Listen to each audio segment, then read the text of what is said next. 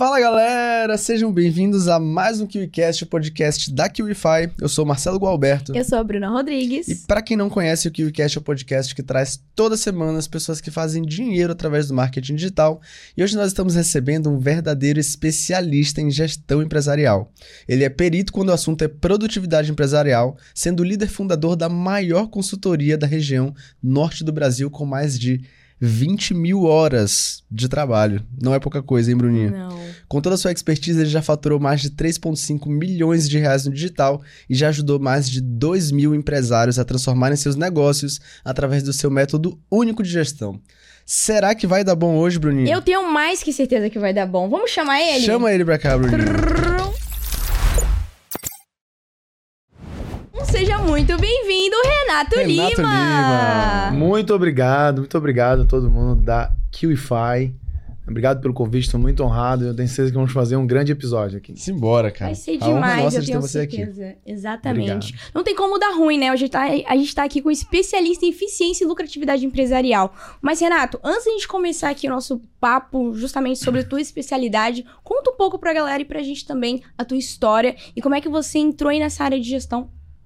Legal, eu sou um consultor empresarial, mas antes de tudo eu sou né, um filho de um, de um funcionário público, seu Joaquim, e de uma dona de casa, minha mãe, dona Luzia, né? Dona Maria Luísa, mas gosto de ser chamada de dona Luzia.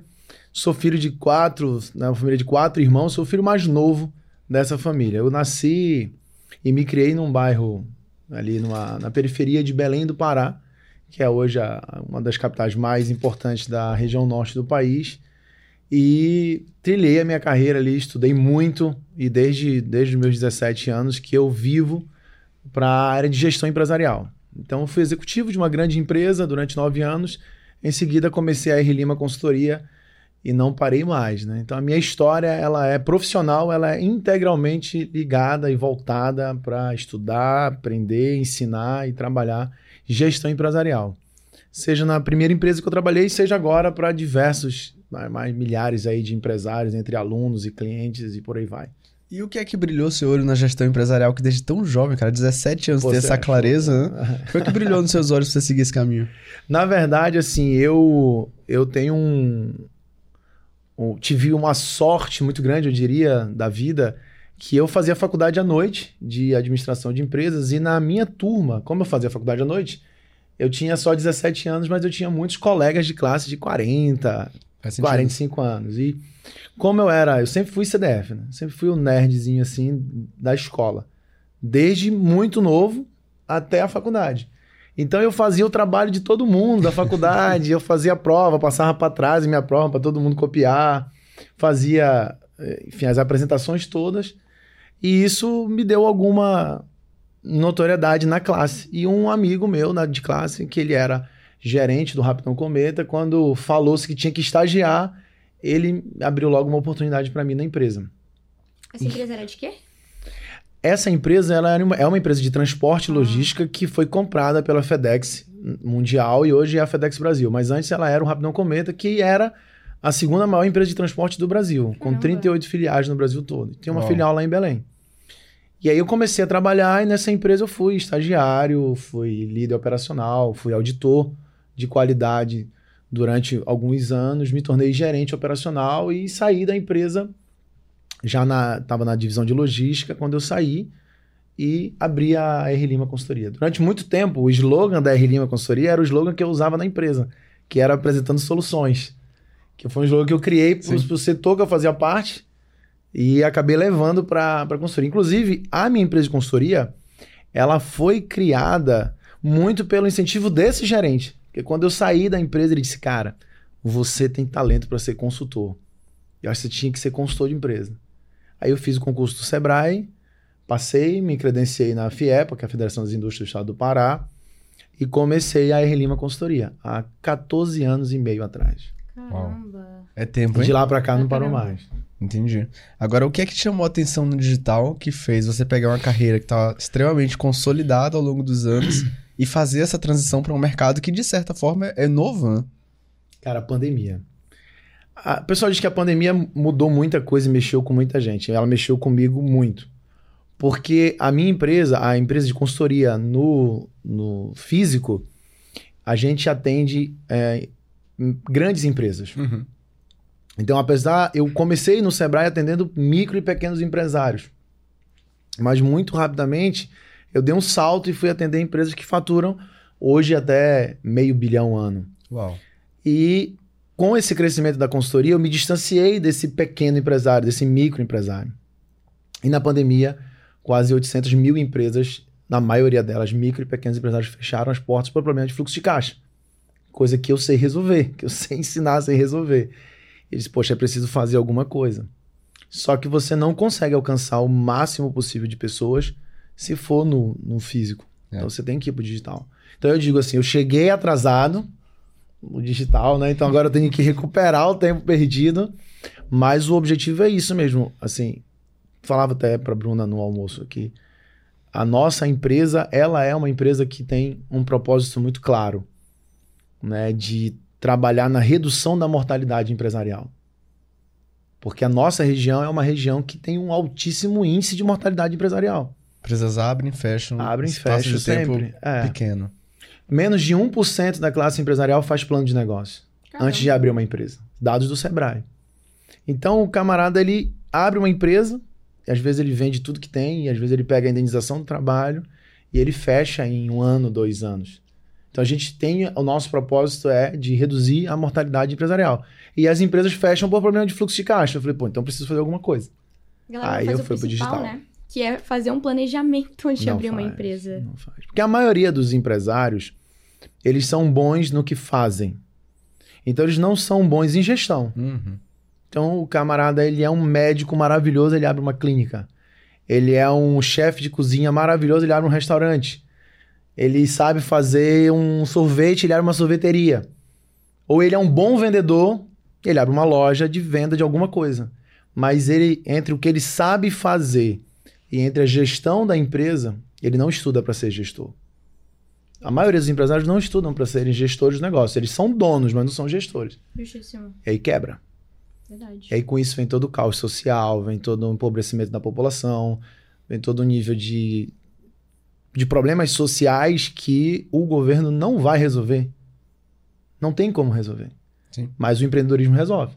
Então, se o ca... eu não quero fazer. No meu, meu, minha missão de vida não é fazer encorajar as pessoas a ab- abrir empresa. Porque eu acho que já tem muita gente fazendo isso. E o Brasil, o pessoal diz, é o país do empreendedorismo, porque abrem-se muitas empresas. Mas, dados do Sebrae também, cerca de um milhão de empresas abertas na pandemia já fecharam as portas.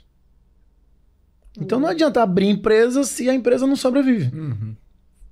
Então a minha missão é fazer, você já tem a empresa, daí pra frente eu vou te ajudar a não quebrar e a crescer e desenvolver, gerar emprego e renda Legal. numa região que é bem difícil, né? Que é bem socialmente é, complicada, a região norte e nordeste. Então Sim. o empreendedorismo ele, ele gera essa oportunidade de desenvolvimento social, Boa. Bacana. entendeu?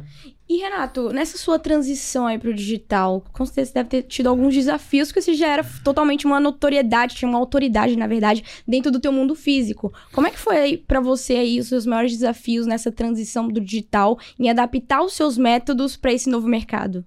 Olha, primeiro é falar em 30 segundos, um minuto é desafio. Não, mas desenvolva.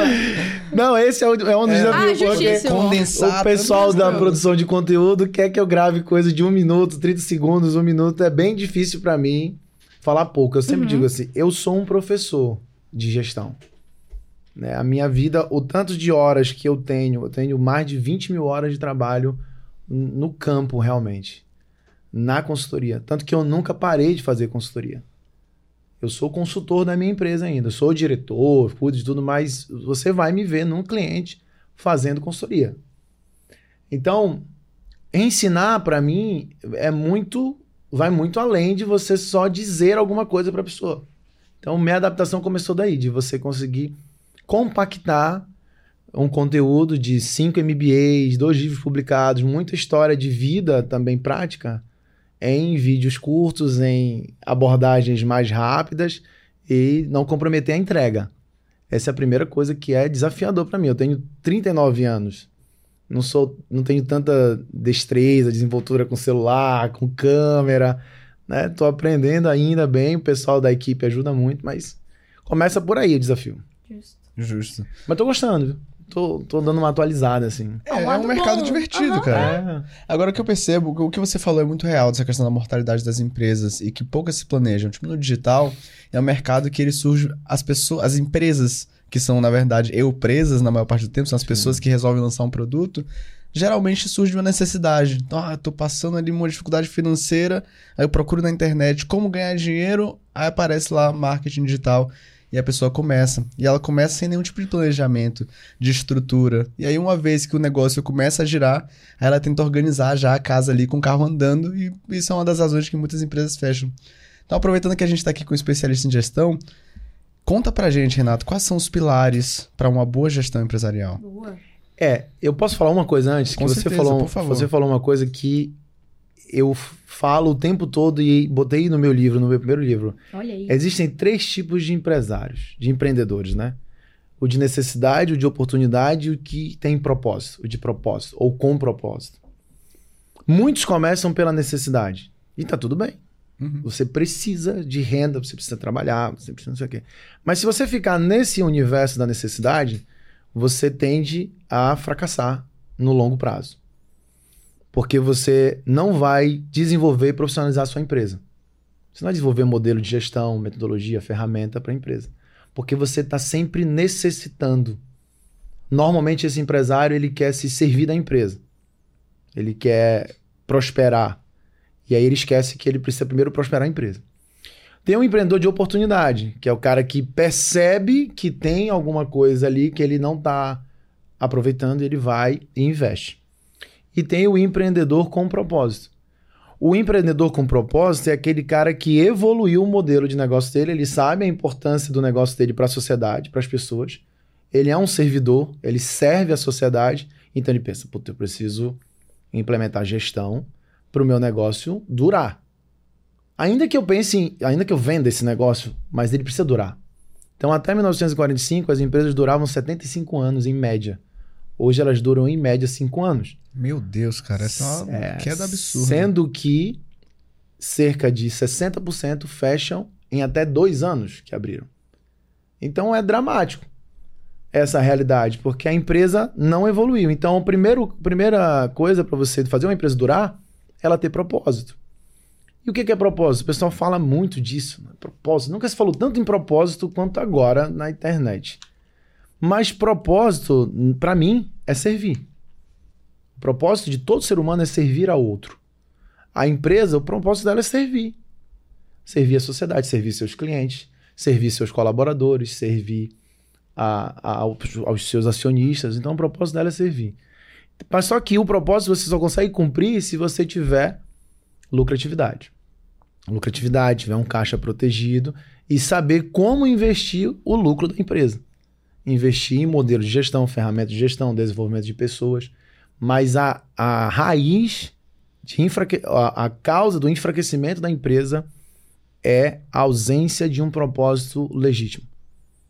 Calçando a estratégia, calçando as decisões dentro da empresa. Então o camarada vai tomando decisão ali que ele não tem fundamentação para isso, porque ele não entendeu qual é a, a, a, real missão do negócio dele. E quando ele vê, ele já comprometeu a empresa. E às vezes, no caso, no Brasil, que é um país com um custo operacional altíssimo, ele quebra. No digital é mais fácil, porque o camarada tem muito custo variável e quase nenhum custo fixo. Exato. Mas quando você vai para o mundo real, mundo físico, é o inverso. Pouquíssimo custo variável e um volume assustador de custo fixo. Uma mexida errada, você, você quebra. Mas se eu posso complementar essa questão do digital também, eu vejo que tem muita gente no digital fazendo coisas pela oportunidade e pela necessidade, mas sem propósito. Também. E você vê que são, às vezes, são aqueles fogos de artifício, né? Como aparece e de repente desaparece. Você já não vê mais a pessoa. Por quê? Porque não tinha um propósito calçando ela ali para fazer aquilo mesmo.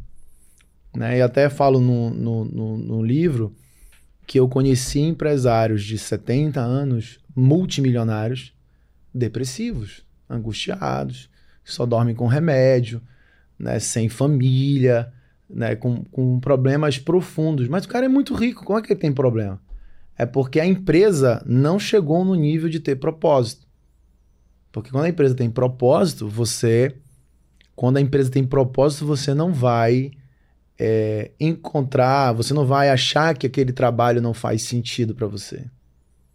E tampouco aquele trabalho não vai exigir que você sacrifique outras áreas da sua vida por isso. Perfeito. né? Então, é, encontrar isso é, um- é um- é sabedoria.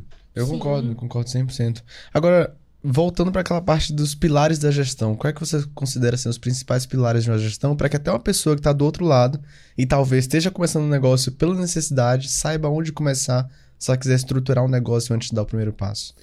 É, eu, eu criei uma metodologia minha que, na verdade, ela é uma. Um, eu agrupei coisas fundamentais da gestão, Perfeito. né? Que é o método PRIMA. Então, toda empresa tem propósito, processo, rotina, indicador, meta e ação. Processo, rotina, indicador, Meta meta, e e, ação. ação. Ok.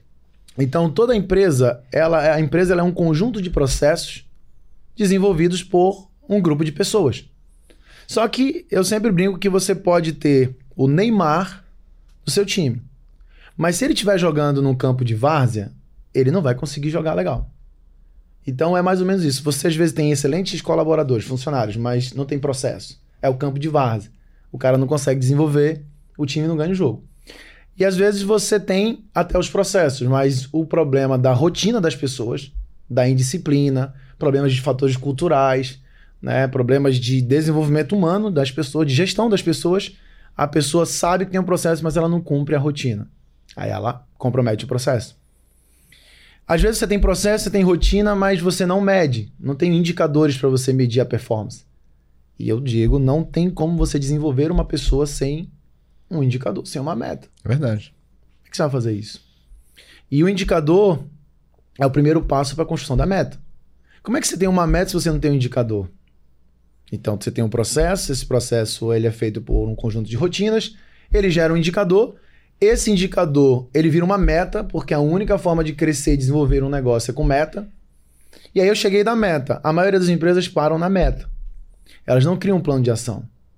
Você vê aquelas empresas que reúnem assim, a nossa meta é um milhão. Tá, mas a gente vai fazer o quê? Pra alcançar esse um milhão. que Pra alcançar é, esse exato. milhão. Não tem um desdobramento de meta, é tudo Não no achismo. Sim. Não tem meta. Aí ele pode até alcançar algum resultado por um tempo. Principalmente quando ele não tem muita concorrência. Mas depois ele vai exigir. Então, quando você consegue implementar processo, rotina, indicador, meta e ação, aí você pode aplicar um PDCA, alguma coisa assim. Um PDCA, para quem não sabe, né, é um acrônimo para um método de aprimoramento de processos, né? O É, Plan, então- Do, Check, Act. Então, faz, fazer, não, planejar, fazer, checar e... Implementar, ou Implementar, consolidar, exato. ou, né? Você, uma vez que você implementou e deu, deu resultado, você padroniza. é, e é um, é um processo cíclico o PDCA, né? Que tá sempre É, de acontecendo. melhoria contínua. Perfeito. Exatamente. Que veio pro Brasil pelo professor Falcone, que é a minha maior inspiração, assim. Que trouxe pro Brasil o PDCA. Sim. Inclusive, nas faculdades de administração, ele é muito utilizado, E Falcone. pouco praticado. Na... É verdade. ele é muito falado e pouco praticado, né? Tem razão, Porque o Renato. brasileiro é muito bom em começar, mas ele não acaba as coisas. É a falta da disciplina que a gente Da falou agora há pouco. Exatamente. Exatamente. Né? Então você vai ver que o método Prima, ele se aplica em qualquer área da empresa. Então, vendas, você tem um processo de venda, tem a rotina do vendedor, tem um indicador de vendas. Você tem indicadores de quantidade de clientes, você tem indicadores de ticket médio, de margem por cliente, enfim.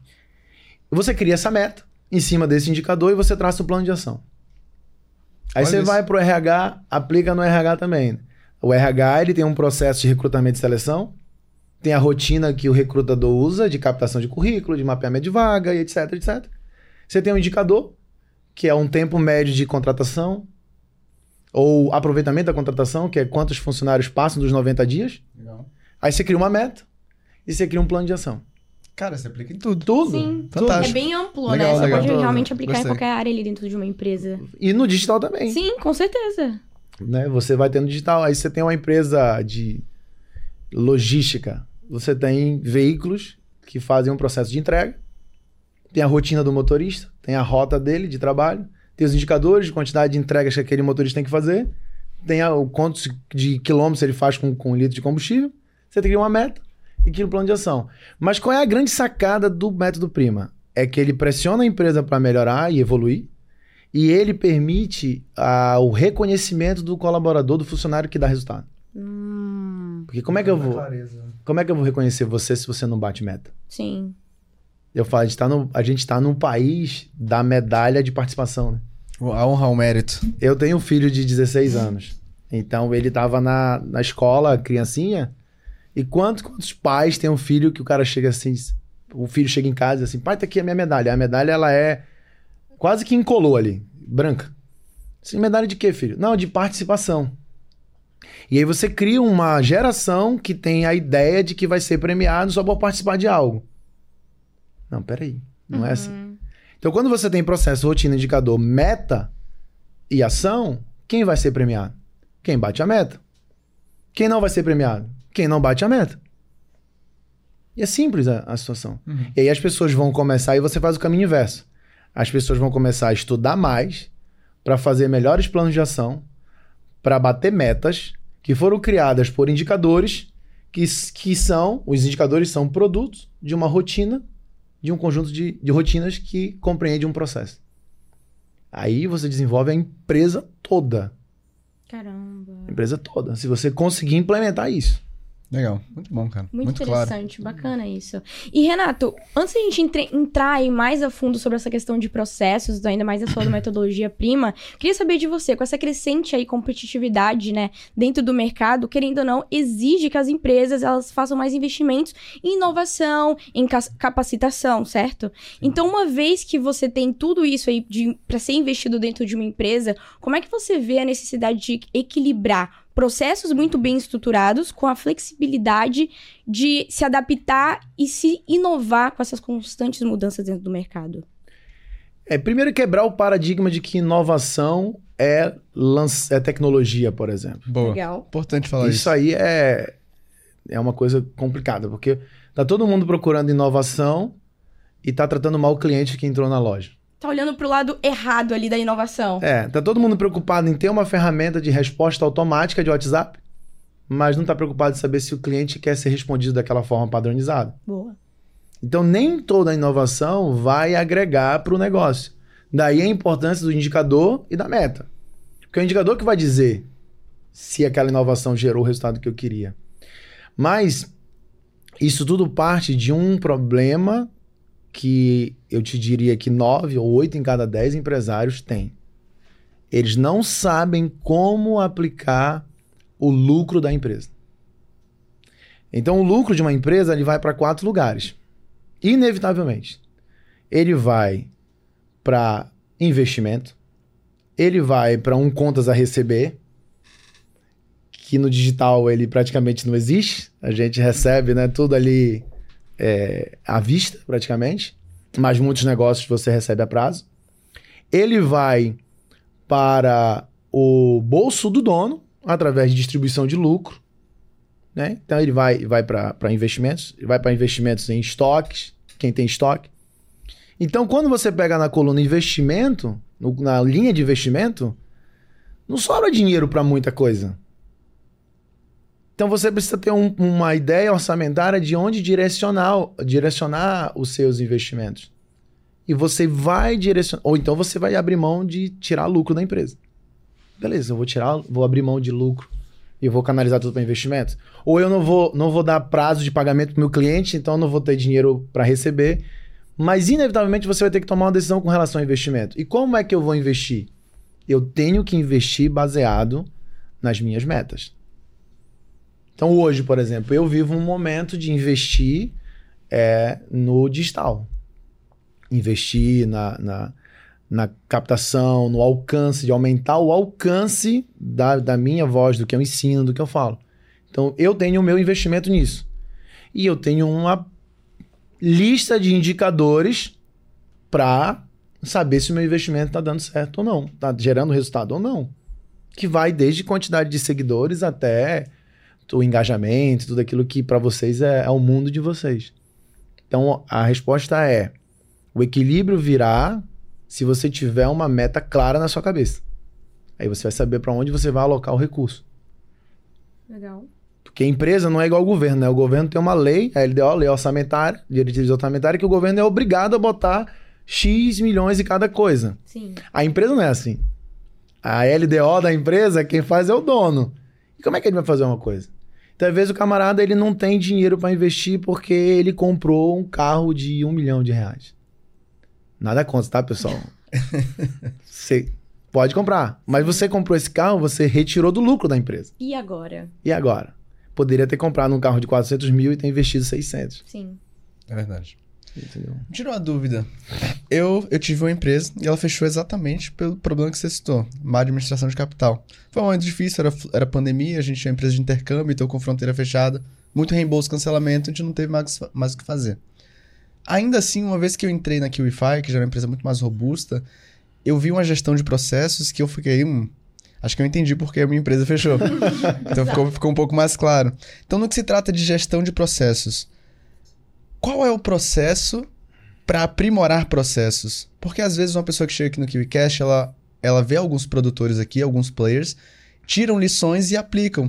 Só que uma vez que você desenha ali os primeiros processos da sua empresa, como é que eu posso fazer para aprimorar e garantir que eles vão estar sempre otimizados? Excelente pergunta. Existe, eu vou tentar responder não sendo tão técnico assim, né? Justo. Mas existem três tipos de processos: processos primários, secundários e de gestão. Para ficar bem claro, o processo primário é processo que agrega valor ao cliente. Esse você tem que olhar o tempo todo. E como é que você faz para dizer assim, eu preciso melhorar esse, esse processo? Pelo indicador. Então, vamos pensar o seguinte aqui. É, eu preciso fazer uma, um lançamento. Vou fazer um lançamento. E esse meu lançamento ele vai ser produto. Eu vou lançar para uma lista de clientes. Né? A gente não faz a lista? Faz a lista, faz o grupo e tal. E tem um indicador ali que é um indicador de conversão. Então, se eu não converti em vendas o percentual que eu planejei como meta, então a cada 100 mil clientes, mil é, leads ali, né? Mil pessoas naquela lista, naquele lançamento, eu queria vender para 10 ou para 100. Se eu vendi para. Eu queria vender para 100, a minha meta era 100, e eu vendi para 50, eu tenho ali o que a gente chama de lacuna. Eu queria 100 e eu vendi para 50. Aquilo necessariamente vai dizer que eu preciso melhorar o meu processo. Se eu executei o plano de ação do jeitinho que foi feito, se eu executei a rotina direitinho e cumpri o processo como deveria, e ele não me gerou a meta correta, não gerou o resultado esperado, eu tenho que melhorar o processo. Então, sempre o indicador vai. Pensa, por exemplo, você faz academia e você quer é, melhorar a sua musculatura, ficar mais forte. Uhum. E você tem uma meta ali de, sei lá, o diâmetro do seu bíceps tem que aumentar 2 centímetros, 3 centímetros. Se você treinou como o professor mandou você treinar, fez a dieta que o nutricionista mandou fazer e não cresceu, você tem que melhorar o processo. Ou o treino tá errado, ou a dieta tá errada, você tem que mudar a forma.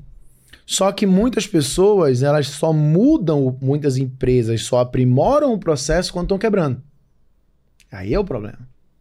Eu só vou mexer no processo quando eu estou quebrando. Eu sempre digo, eu ensino o empresário a ganhar dinheiro começando por deixar de perder dinheiro. Então, o lance da empresa lucrativa qual? É aquela que perde menos. Não é a que ganha mais. Porque a empresa que ganha mais, ela fica assim até vir uma pandemia. Até vir uma crise, como foi em 2015, no governo Dilma. Até vir uma pandemia, até vir uma enchente, até vir um ou até vir um grande concorrente que se instala do teu lado. Então você não vai ficar ter uma empresa duradoura se você porque você ganha muito, ou porque você fatura muito. Você vai ter uma empresa duradoura porque você perde menos. Então eu faço uma pergunta: quantos clientes você perdeu de janeiro para cá? Uh. Quanto? Quanta margem de lucro você perdeu de janeiro para cá? Então, quando você sabe o que você re... corrige o que você perdeu, você já começou a ganhar e protegeu sua empresa.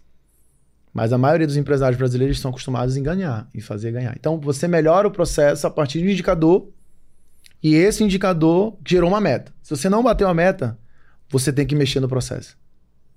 Ou, no menor dos casos, você criou uma meta inalcançável. E aí, E aí faz eu- um ajuste de meta. E aí o problema não é o processo. É a meta que você criou, que você. Te... E tem metodologia para criar meta, mas você criou uma meta baseado na sua cabeça e não no indicador que tava te dizendo. Justo. Então o indicador lá de conversão diz que você converte 2%. Cara, o histórico de indicador diz tudo que é 2. A maioria dos players do mercado faz 2. Pessoas mais antigas do mercado fazem 2. Você quer fazer 10? Será que essa é uma meta realizável? Uhum. Pô, não, não é. Não, mas a meta é 2. É 1,5, é 1,8, é 2, 2,2. Tá dentro de uma meta realizável. Você não bateu, tem que melhorar o processo. E é muito bacana.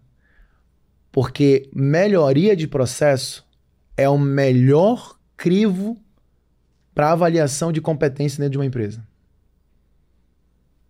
Você sentar com a sua equipe e dizer assim: pessoal, a gente precisa melhorar o nosso processo. Se eles não souberem o que dizer, eles estão no lugar errado. Você está com as pessoas erradas.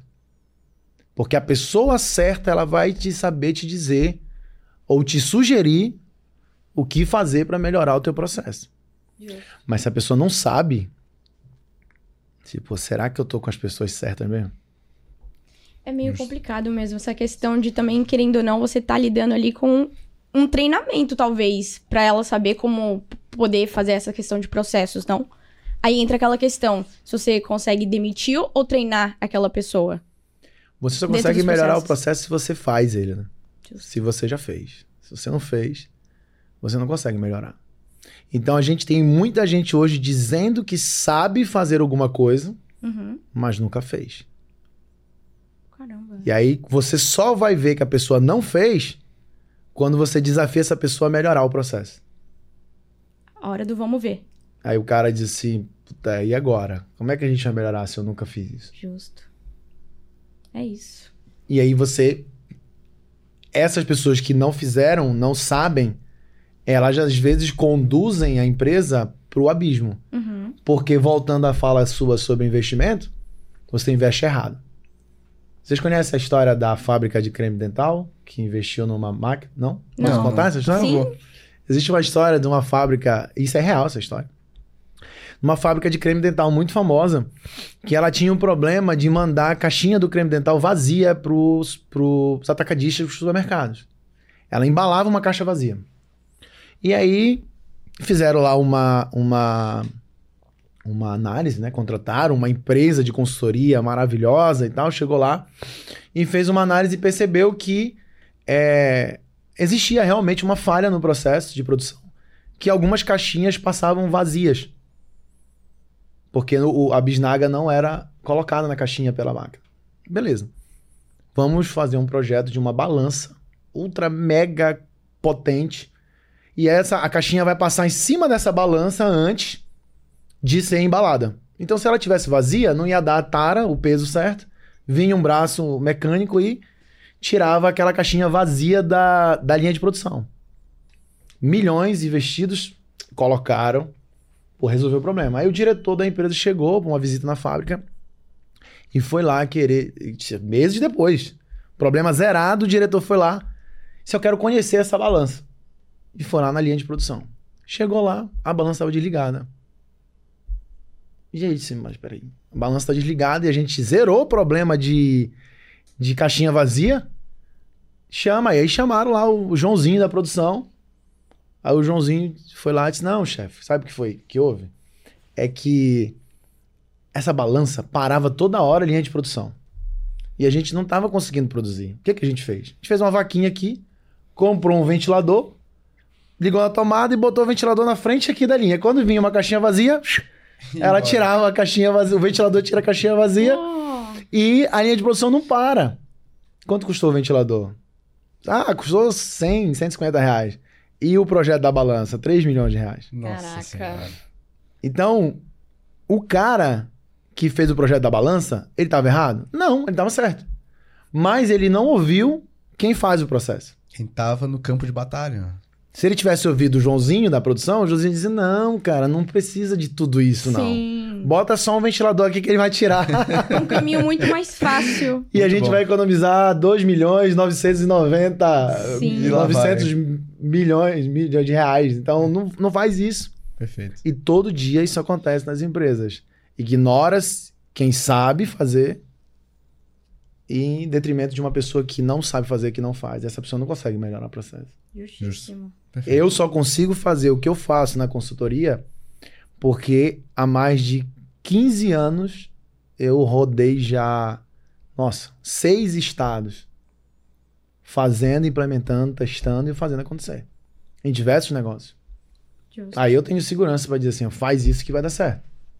Boa. Mas ainda assim eu preciso do indicador para saber se, se realmente. Exatamente. E Renato, a gente sabe que querendo ou não, gestão não é só sobre processos e números, né? Como é que você vê o papel da liderança de uma cultura organizacional dentro de uma gestão empresarial bem-sucedida? É tudo.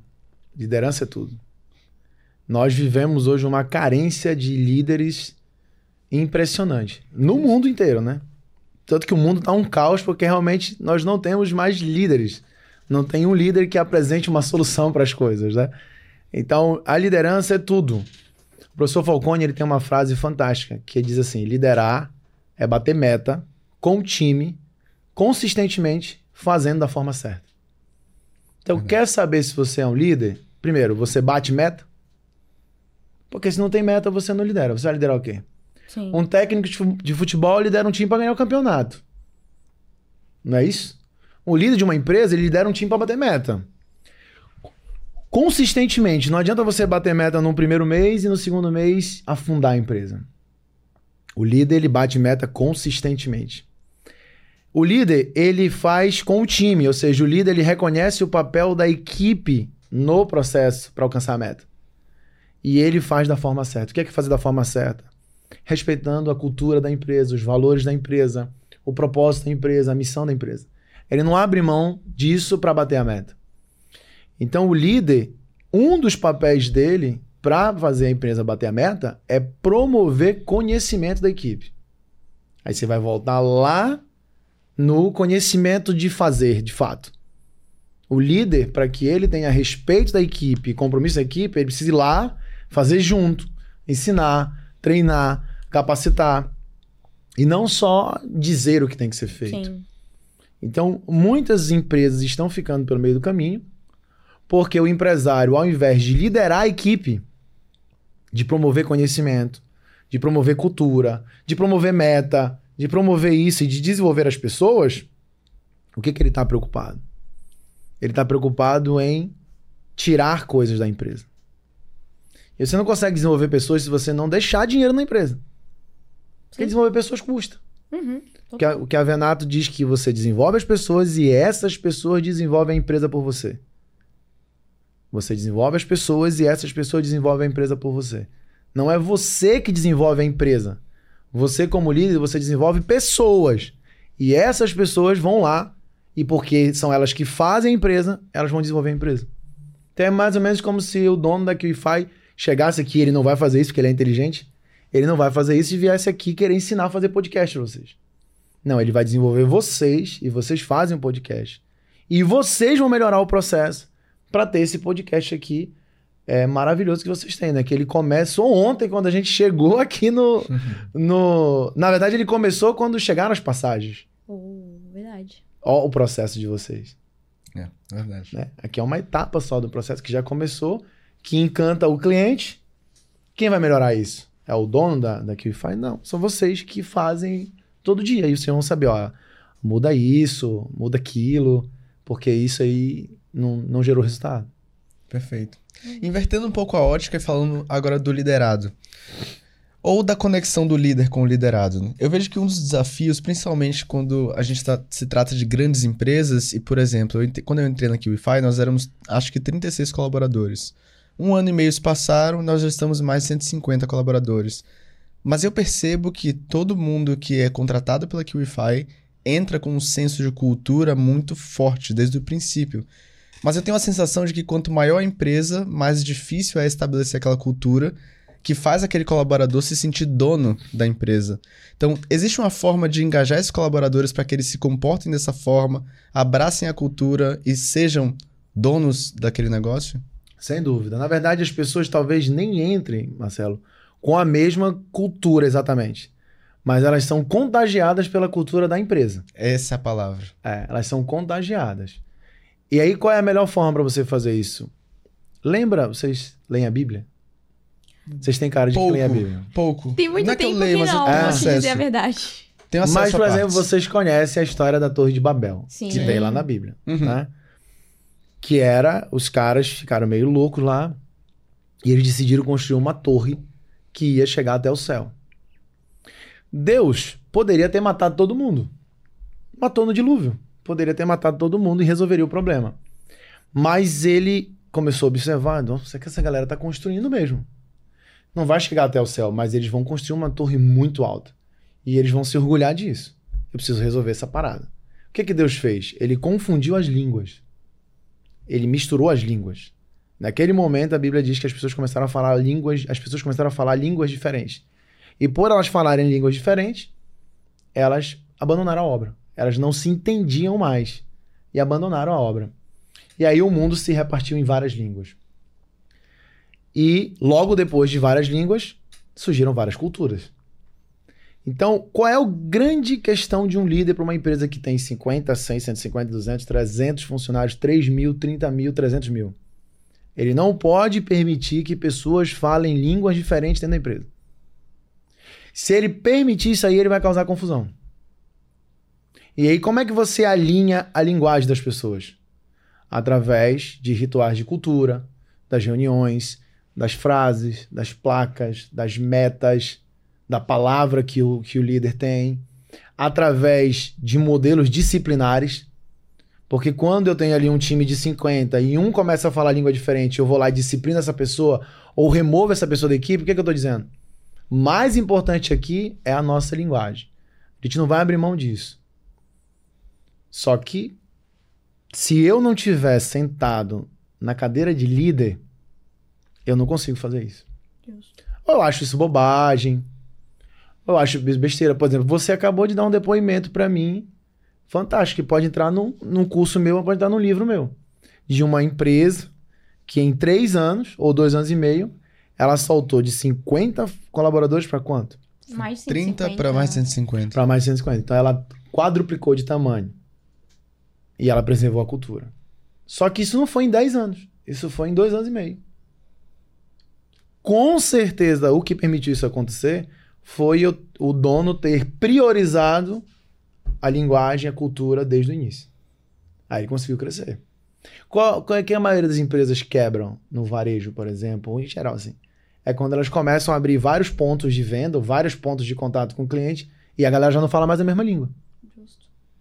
Num país como o Brasil, que a população é majoritariamente indisciplinada, o caos se instala. Então o líder ele tem que promover uma cultura única através de uma linguagem única, aonde ele deixa claro que ele não tolera que você fira isso. Aí a galera começa a se alinhar. E entrando mais um pouco a fundo nesse ponto que me despertou uma curiosidade, é porque a gente tá falando aqui de colaboradores, eu queria entender de você. Porque gestão de equipe não é ele ser a, a gestão de equipe não é apenas uma parte ali de uma empresa, mas ela também é o coração da empresa, né? Como é que você diria, uma dica que você daria, inclusive, para algum empresário aí que tá assistindo a gente, montar ou então ter uma gestão eficaz dessa equipe de pessoas. Além de ter, por exemplo, uma comunicação transparente com essa equipe, que é um ponto que eu vejo, mas outros pontos que poderia ter nisso. Existem, ó, você que é empresário, tem quatro coisas que você tem que fazer se você diz Boa. que você tem gestão de pessoas na sua empresa. Quatro. Primeiro, você tem que dizer o que a pessoa tem que fazer. O que que a pessoa tem que fazer? Porque às vezes o empresário ele contrata o camarada e diz assim, ó, fica ali do lado do como é o nome dele? Juan Do Juan. Do Juan. Canter. Canter. o do Juan, fica do lado do Juan e vai ali aprendendo o que ele faz. Eu não disse o que o Marcelo tem que fazer. Eu deixei a critério do Juan dizer.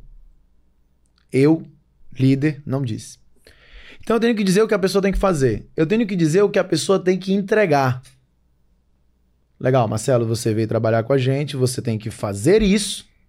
E a sua entrega, o produto do que você faz, é isso. Sua meta É a sua entrega. Legal. Depois eu tenho que dizer o que você tem que saber. Você tem que saber. Então, o que você tem que saber para você fazer o que você tem que fazer e entregar o que você tem que entregar? Então, Marcelo, você vai ser o apresentador, um dos apresentadores do podcast. Você vai fazer o podcast. Você tem que entregar um nível de satisfação mínimo de X ou um alcance Y, visualizações, não sei. Você cria um indicador, que é importante, podcast. E você tem que saber, por exemplo, você tem que se comunicar bem. Se você não for um bom comunicador, você não consegue apresentar o podcast. Então você tem que se expressar bem, você tem que ter um vocabulário mais amplo, você tem que é, ter um talento com a comunicação. Se você não vai conseguir fazer. E o quarto, qual é o quarto pilar? Você tem que avaliar constantemente a pessoa, promovendo medidas disciplinares ou medidas de promoção, de incentivo para essa pessoa. Então, a pessoa sabe o que tem que fazer, sabe o que tem que entregar, sabe o que tem que saber, tem entendimento do que ela tem, qual é a competência que ela tem que ter, e ela é avaliada constantemente. Então, olha, a cada 90 dias vamos avaliar o podcast? Vamos. Pô, Marcelo, Bruno, foi fantástico aqui a evolução de vocês. Vocês merecem esse prêmio X aqui. Ou não foi, não tá legal, como é que a gente pode melhorar? Porque se a gente não melhorar, a gente não vai conseguir manter vocês apresentando o podcast. Uhum. Isso é uma gestão de pessoas profissional.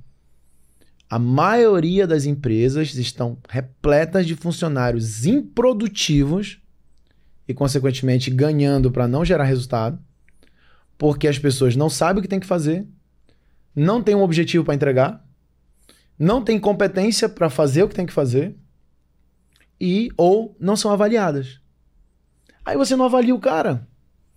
Você, com 90 dias numa empresa sem ser avaliado, você tende a perder o interesse pelo trabalho. Você vai trabalhar pela obrigação. Você não vai trabalhar para entregar um resultado. E aí você quer matar uma empresa, começa a encher de gente improdutiva. E às vezes a pessoa nem é improdutiva, a pessoa é um cara bacana. O cara quer um talento na outra empresa que ele trabalhava. Mas aqui, do meu lado, ele não consegue produzir. Por quê? Porque aqui eu não avalio esse cara, eu não deixo claro o que ele tem que fazer. Todo mundo já passou por isso em algum momento, de entrar numa empresa que todo dia pedia uma coisa diferente para ela. Mas aquilo não foi negociado antes. A pessoa não sabia o que ela tinha que fazer. E aí você vai contar realmente com a disciplina e com a maturidade das pessoas? Não vai. Olha a galera que está vindo para o mercado de trabalho. 19, 20 anos, 21 anos. Se essa molecada não chegar numa empresa e não ter clareza, não tiver clareza do que ela tem que fazer, do que ela tem que saber, do que ela tem que entregar, e não for avaliada constantemente, ela vai pedir para sair ou ela vai ficar improdutiva. Porque ela está vindo de um sistema educacional que não avalia. Não avalia. Hoje ninguém fica reprovado mais no Brasil. Interessante você falar essa questão, por exemplo, de avaliações, porque hoje, por exemplo, dentro da QFI, a gente tem alguns setores que quando você entra, você tem três avaliações até realmente a gente entender que você está capacitado para aquele cargo. Então seria basicamente avaliação de 45, 75 e 90 dias. Então, dentro desse período, você está constantemente recebendo feedbacks ali do seu gerente, do seu, da sua supervisão, para você entender o que você tá falhando e você continuar tendo treinamento para você chegar ali nos 90, ok, ele chegou nos 90, é. ele teve uma evolução muito grande dentro da empresa, então agora a gente vê que ele tá totalmente alinhado. Mas antes disso, a empresa pelo menos te dá a oportunidade de você ter esse treinamento, sabe? Então eu queria entender também um ponto muito importante que eu queria saber de você. Qual o momento certo de você pegar e demitir ou treinar aquele seu colaborador? Tem essa nuance é. quando você tá analisando dentro de uma gestão certo. empresarial? É, vocês já estão até avançados. Porque, Olha aí. É, porque, assim, a maioria das empresas não faz avaliação. Essa de 45,90, ela é permitida, ela é juridicamente uhum. legal. Né? A, a, CLT, a legislação trabalhista no Brasil, ela diz assim: avalie o funcionário, faça um contrato de 45, depois 45. Vocês fazem 45, 75 e 90. Se eu não me engano, é 75, mas não sei dizer 100%. Mas a maioria não faz nem dos 45, uhum. nem dos 90. A maioria não faz isso. E aí, demite a pessoa, a pessoa nem sabe por que foi demitida, porque não foi feita uma avaliação. Ou não demite, deixa, aí vira contrato de trabalho permanente, Aí já tem custas trabalhistas para demitir a pessoa. E a pessoa diz: Nossa, mas eu passei dos 90 dias, fiquei, e agora com 120 eu tô sendo demitido? Como assim? E aí você vai ter pessoas falando mal da empresa lá fora. Qual é o lance?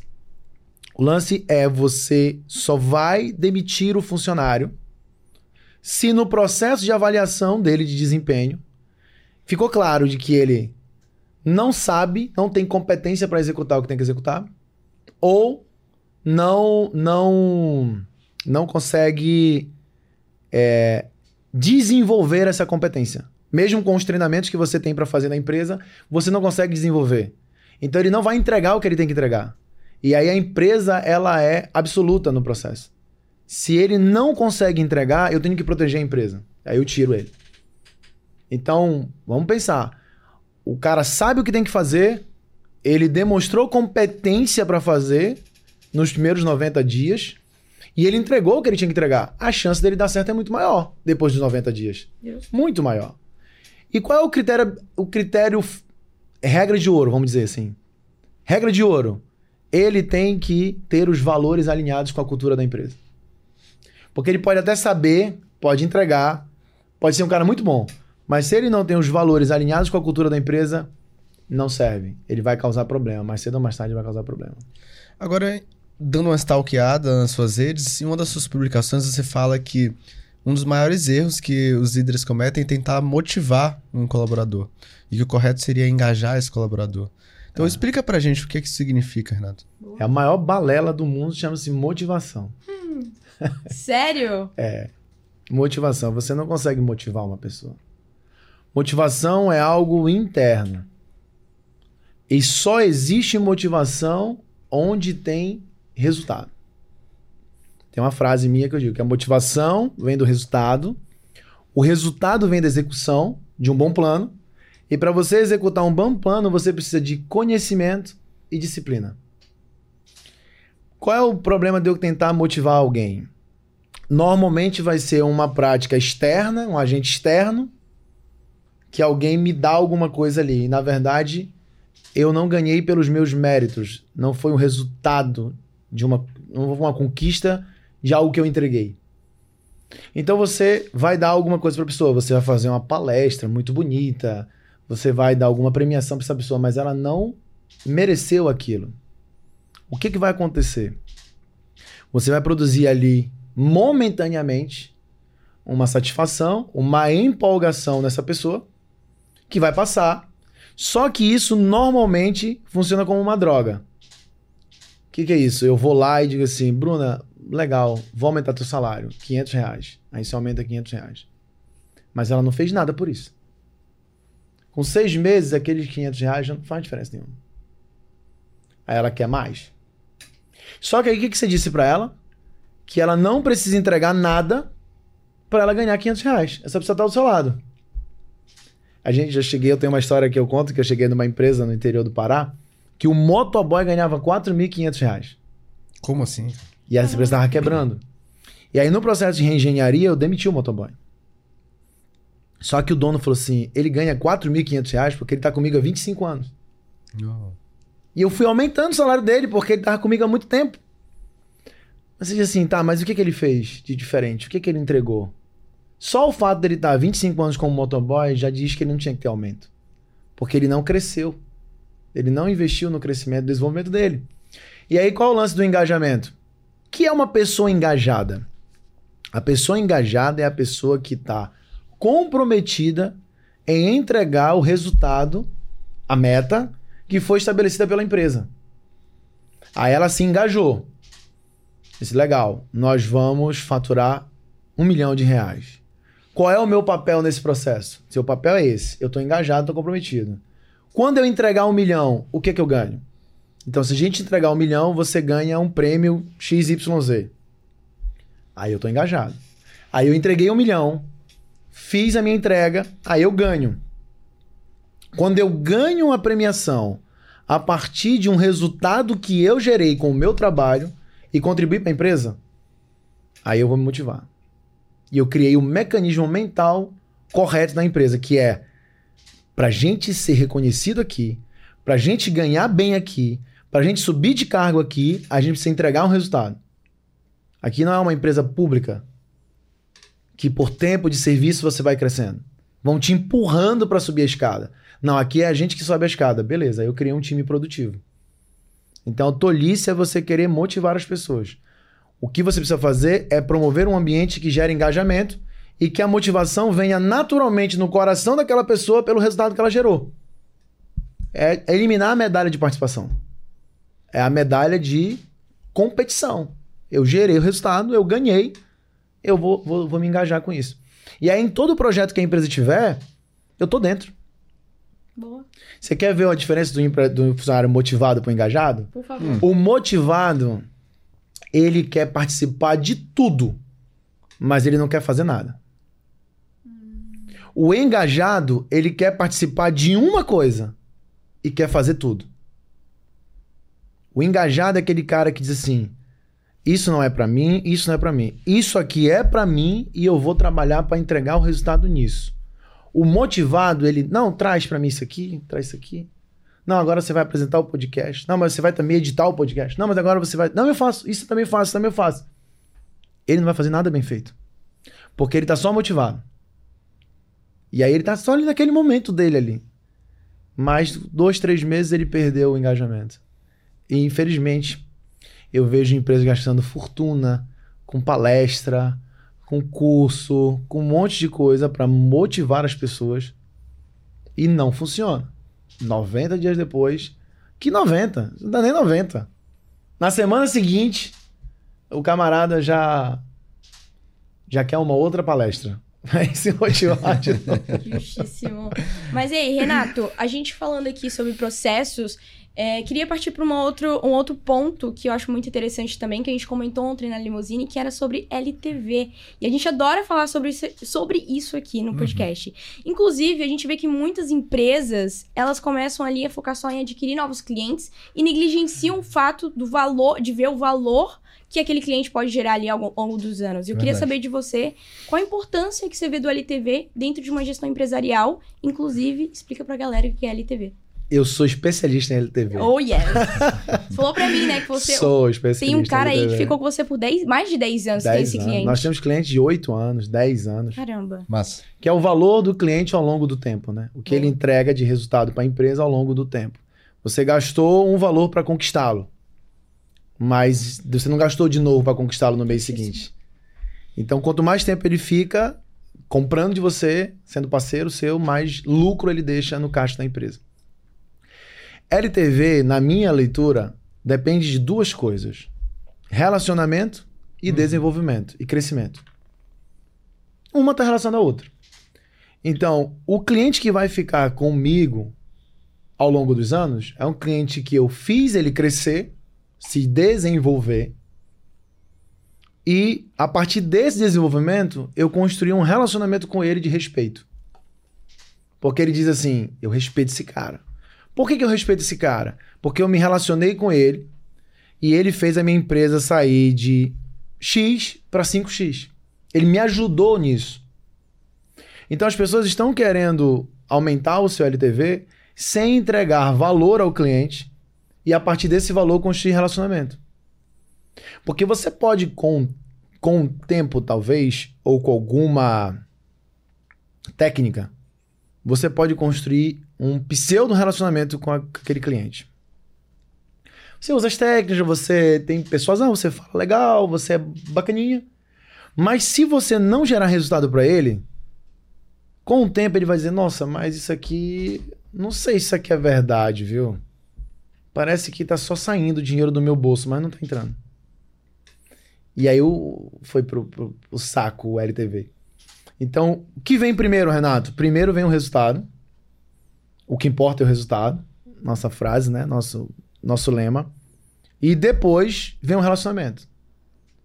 E aí eu faço, através desse relacionamento e do resultado, esse cara permanecer comigo. Então, se você estiver pensando, por exemplo, numa esteira de produto, teoricamente o primeiro produto da esteira é o mais barato. É o menor ticket. E conforme ele vai subindo a esteira, ele vai comprando produtos de ticket maiores. Como é que o cliente vai pagar um ticket maior se ele não teve resultado? Faz nenhum sentido. Ele vai dizer assim, pô, mas Ele não vai. não vai. Mas talvez no primeiro produto pro segundo, ele diga assim: eu vou acreditar mais no Renato um pouquinho vou gastar um pouquinho mais com ele. Mas do segundo pro terceiro, ele vai dizer: ah, como diz o bom parente, vai te catar, né? E eu não vou ficar gastando dinheiro contigo se eu não tenho resultado.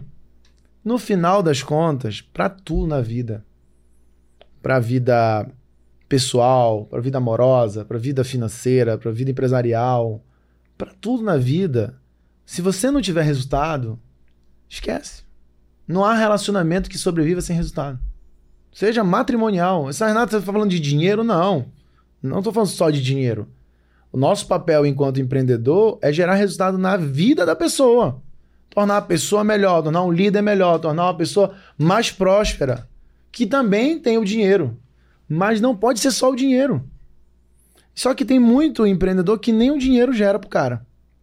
Aí sem resultado, não tem relacionamento.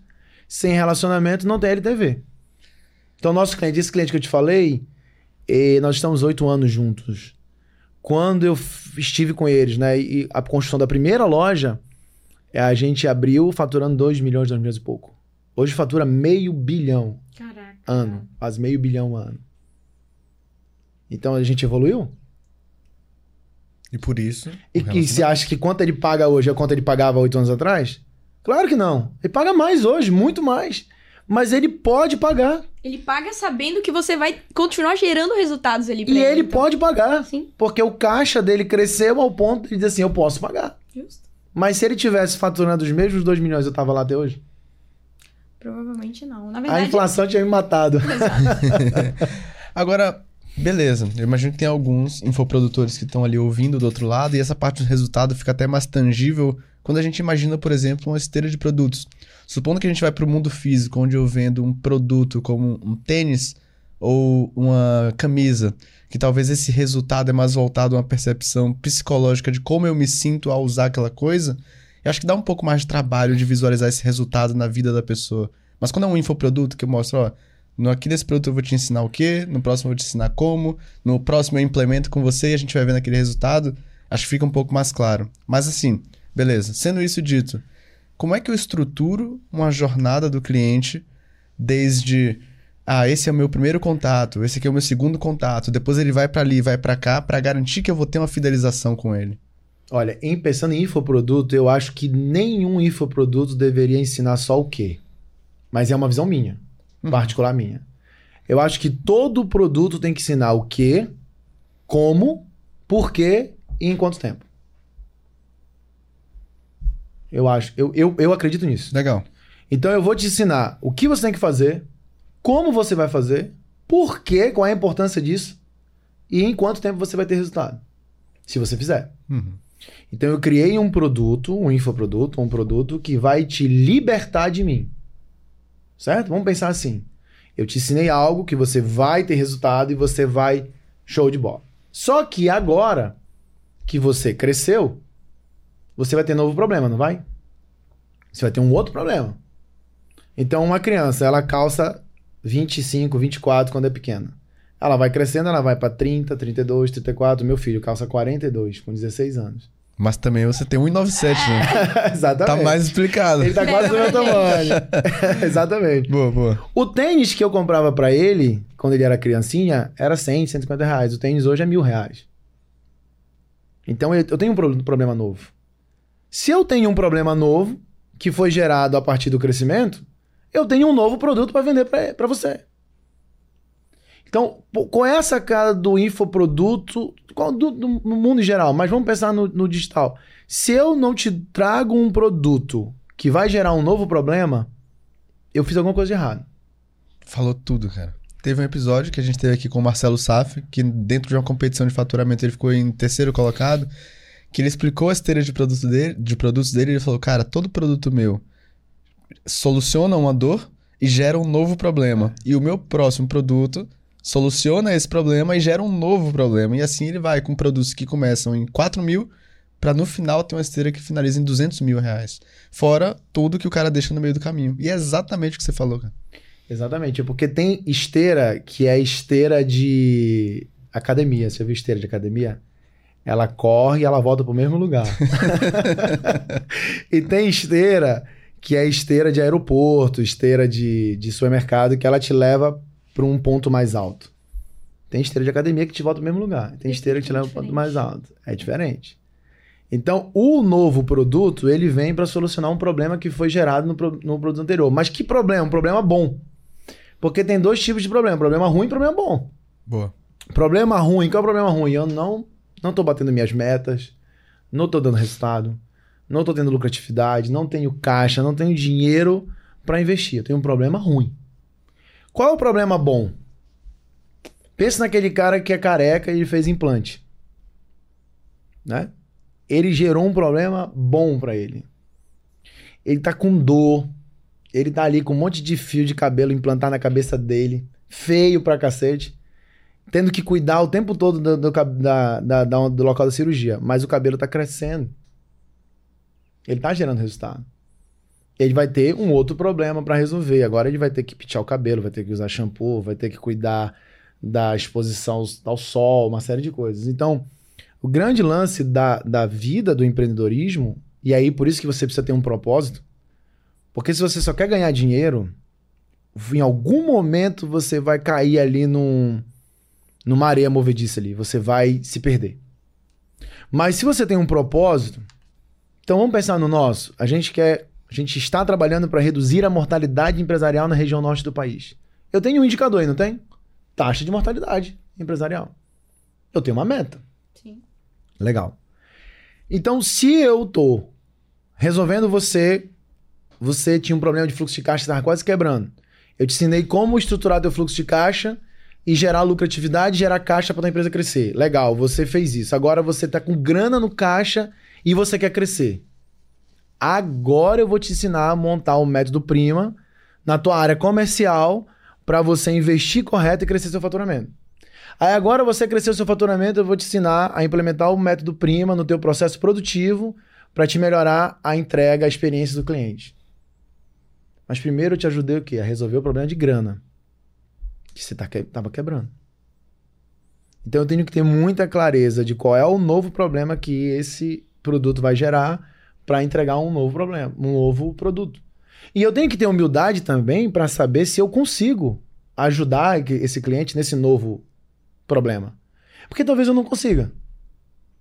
Legal falar isso, né? Ter a humildade para discernir. Sim. Talvez eu não consiga. Então, ah, beleza. Esteira, esteira, esteira. Legal. A esteira é importante, ela, ela agrega caixa, faturamento, lucro, caixa para a empresa.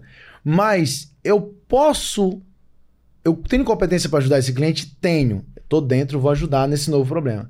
Se eu não tenho competência, não entra. Porque o que, que vai acontecer? Nesse novo produto, eu não vou entregar resultado. Vou frustrar o cara.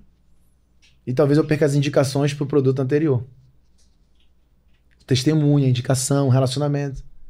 Então, às vezes, eu posso chegar à conclusão, não, eu não tenho, mas eu posso montar uma parceria com alguém que tem. Sim. Eu posso oferecer, através da minha base, esse, essa outra pessoa que tem competência. Você não tem competência para tudo. Mas é claro que 90% dos casos, o produtor ali de conteúdo, né, a pessoa que entrega, ela tem competência para ajudar o cara no próximo nível dele. Se não tem, tem alguma coisa errada no, no business plan dela ali, ela tem que dar uma ajustada, porque com certeza tem alguma coisa de errado. Mas o ideal é esse. Do LTV é resultado e relacionamento e competência para ajudar o cara no problema que foi gerado na solução do problema anterior. Perfeito. Sendo um problema bom e não um problema ruim.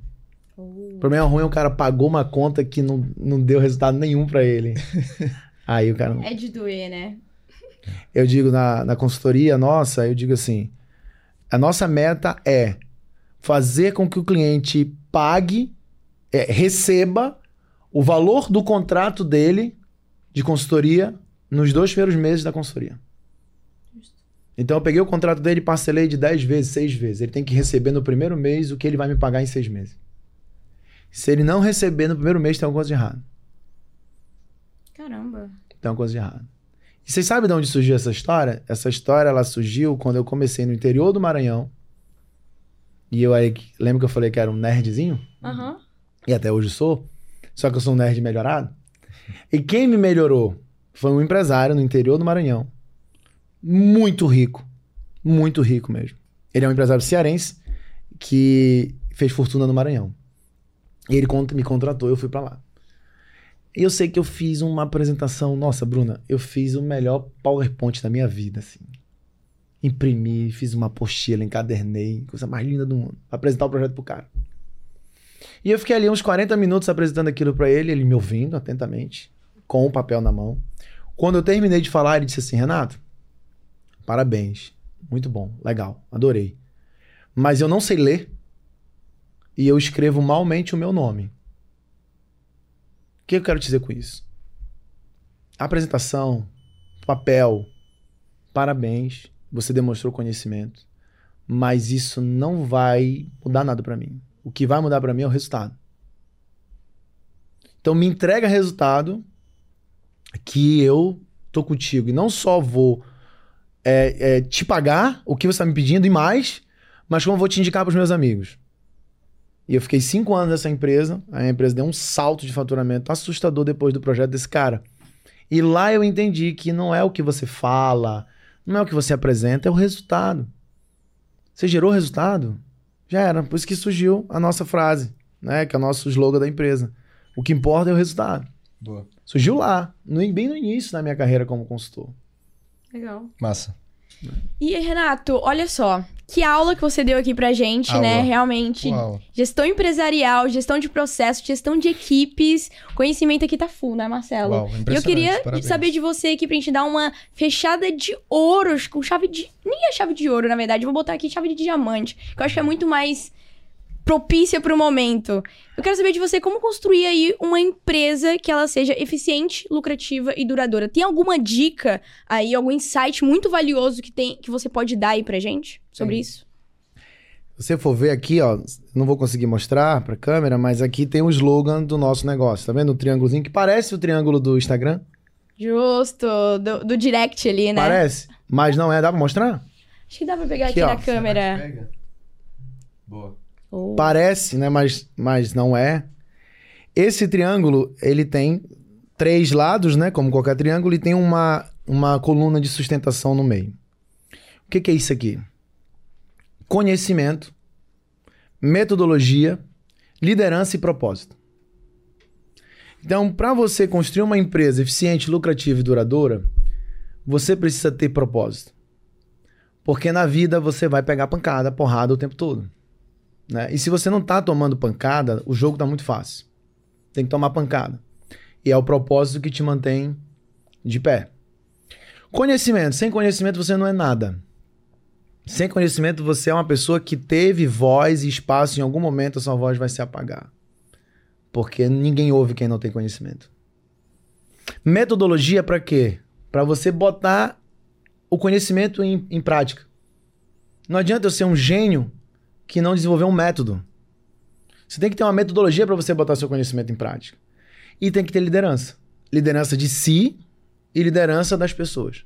Só que você não vai liderar as pessoas sem conhecimento, sem método e sem propósito. Jesus Cristo, que foi o maior líder que passou pela humanidade, e a maior prova disso é que ele esteve aqui há dois mil anos atrás e até hoje as pessoas estão trabalhando para ele, e ele nem está aqui dizendo qual é a meta, e elas estão trabalhando, e muitas vezes trabalhando de graça, ele tinha um propósito muito claro na missão dele. Então hoje nós estamos carentes de líderes que têm propósito. Nós estamos cheios de chefes, cheios de empreendedores, cheios de gerentes, cheios de CEOs, mas que não têm propósito. Não são líderes. Então, para você construir uma empresa eficiente, lucrativa, duradoura, você precisa de conhecimento. E você tem que buscar conhecimento. Conhecimento não é barato. Não tá, apesar de estar disponível, muita coisa de graça, as pessoas não buscam conhecimento. Não saem da média por isso. Precisa de metodologia, e eu falei uma aqui, que é a que eu uso, que é o Prima. Você precisa de liderança e de muito propósito. Essas quatro coisas vão dar. E se faltar, Renato, o que, que não dá pra faltar? Não dá pra faltar propósito. É a chave do negócio. É a chave do negócio. E o propósito é servir. Nunca inverta a lógica disso. Nunca ache que você vai se servir das pessoas, que você vai se servir do mercado, que você vai se servir do funcionário, que você vai se servir do cliente, porque se você fizer isso, você está cavando sua própria cova. Agora, se você inverter, você vai servir o funcionário, você vai servir a sociedade, você vai servir o cliente, você vai servir. Tem uma frase de um pastor, o pastor José Gonçalves, que eu gosto muito, que ele diz assim: quem não serve, não serve. Uhum. Né? Quem não serve, não serve. Se você for um servidor, você é um líder.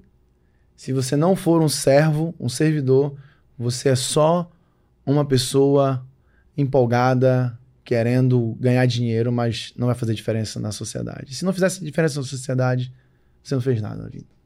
É o que eu acredito. Oh. Muito forte. Honestamente, é o que eu acredito. Sim. E aí, você que tá aí do outro lado, pegou a visão? Com essa aula, uhum. aula de gestão, aula que você pode aplicar para a vida também. Impressionante, Sim. cara.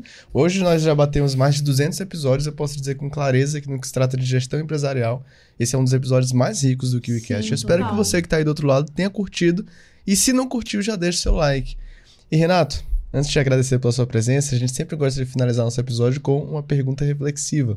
Topa responder? Top. Então simbora. Renato, que mensagem você gostaria de ter ouvido quando você iniciou no mercado digital que você poderia transmitir agora para quem está ali do outro lado da telinha Nossa. acompanhando a gente e que você pode passar aí para eles? uma mensagem, uma instrução? É, o que, que você gostaria de ter ouvido quando você falou, vou começar esse negócio aqui? Que você pode, agora que você já aprendeu talvez essa lição, transmitir para essa galera que está começando. Olha, eu gostaria de ter ouvido assim: não vai ser fácil, mas não vai ser impossível. E o que vai fazer você prosperar, permanecer e prosperar, gerar frutos, é o valor do seu propósito, o valor do que você está disposto a entregar.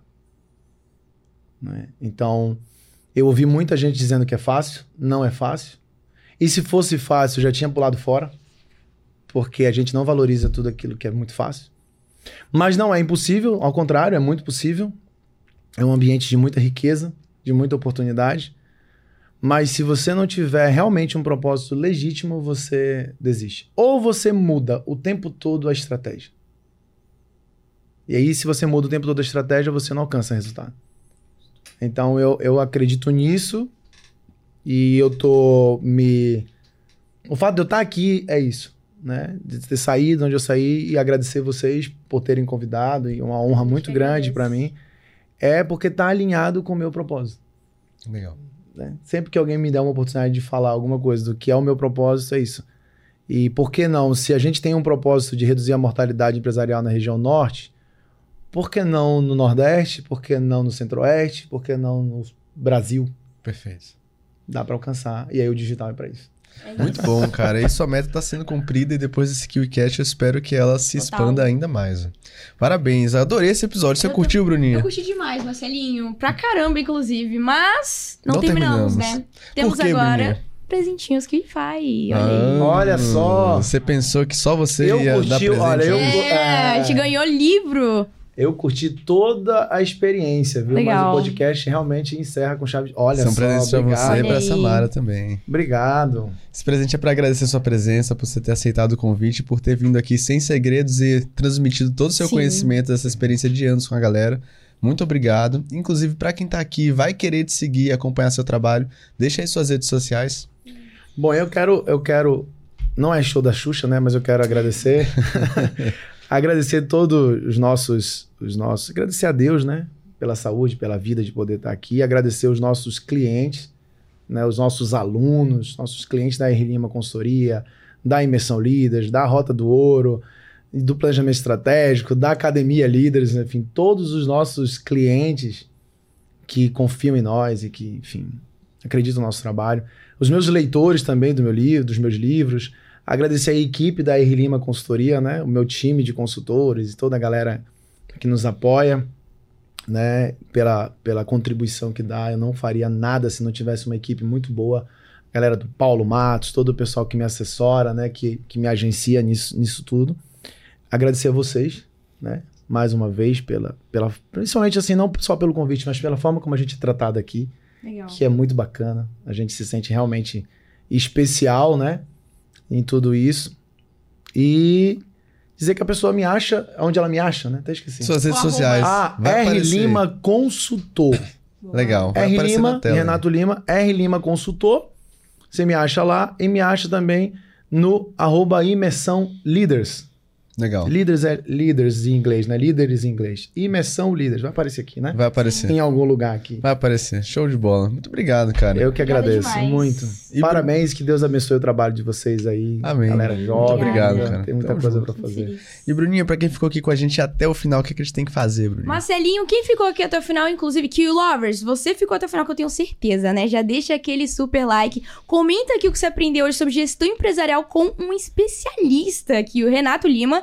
Comentou? Então agora você se inscreve no nosso canal e ativa o sininho pra você não ficar de fora de nenhum novo episódio sair aqui do QuickCast. E aquele ponto bem importante que você já sabe. Marcelo, aonde a gente se vê? Eu te encontro no próximo KiwiCast. Um compromisso, hein? Valeu. Isso Tchau, aí. tchau.